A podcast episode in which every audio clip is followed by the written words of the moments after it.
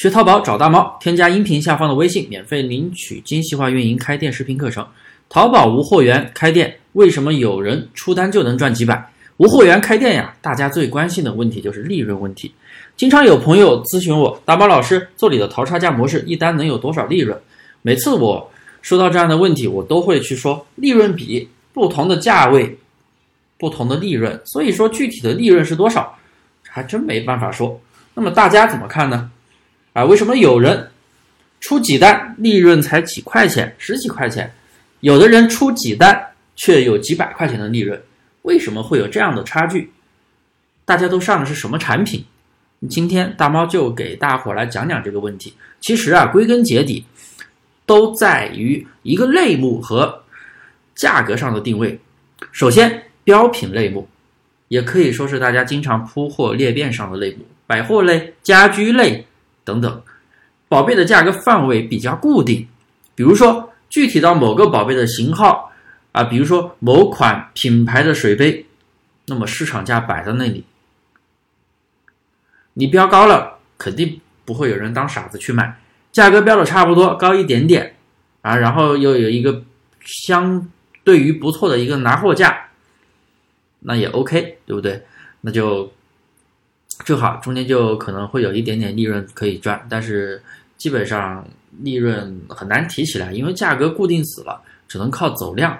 啊，出一单赚几块钱，那出只能出几百单，出几一百单那就是几百块钱了。那走量又是一个非常难的过程，但是又有一些标品啊，价格它不是固定死的，比如说一些定制类的宝贝，像什么家具，哎，有住宅家具、商商务家具、办公家具，对不对？办公家具便宜一点，商务住宅家具就价格高一点，大几百、上千、上万的都有。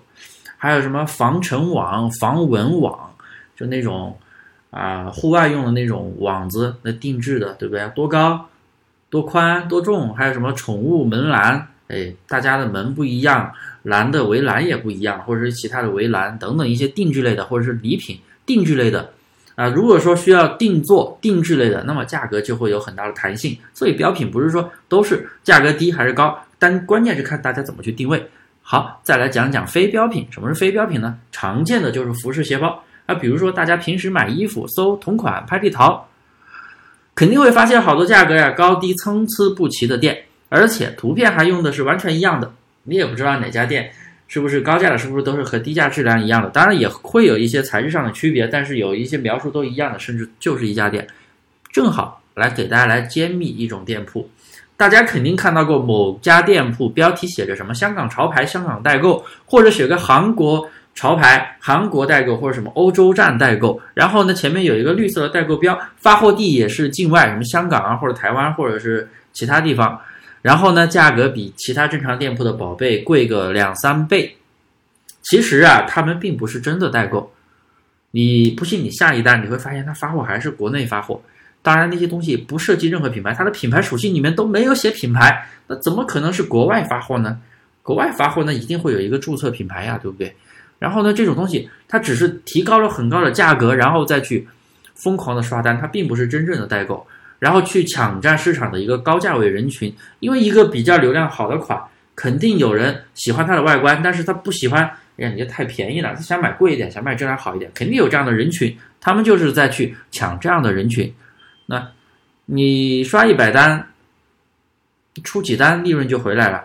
当然了，听着好像很简单，但是这一类基本上都是江浙那一带的人有资金的人玩的。先花个几万买个皇冠店，然后再花个十几万去刷单，起来了呀，天天就笑呵呵；死了呢，十几万就打水漂了，重新再来，总有起来的店，如此循环。好了，讲回非标品那个话题。不同的人群都有不同的消费价位，所以我们做无货源淘宝啊，正好也是去定位不同的消费人群。你可以定位低的，也可以定位高点的，这样的话利润空间不就出来了吗？不会像固定死的那样。所以啊，为什么有人出几单利润就有只有几块钱，非常累；有人出几单利润就有几百块钱，哇，看着非常轻松，就是一个类目和价格的一个定位。所以前期你要做单类目要定位好，千万不要。无脑铺货裂店，每天就是猛着去上货，然后就等订单。好了，今天的分享就讲到这里，感谢大家的收听。有什么不懂的地方，都可以添加音频下方的微信来联系我，有问必答。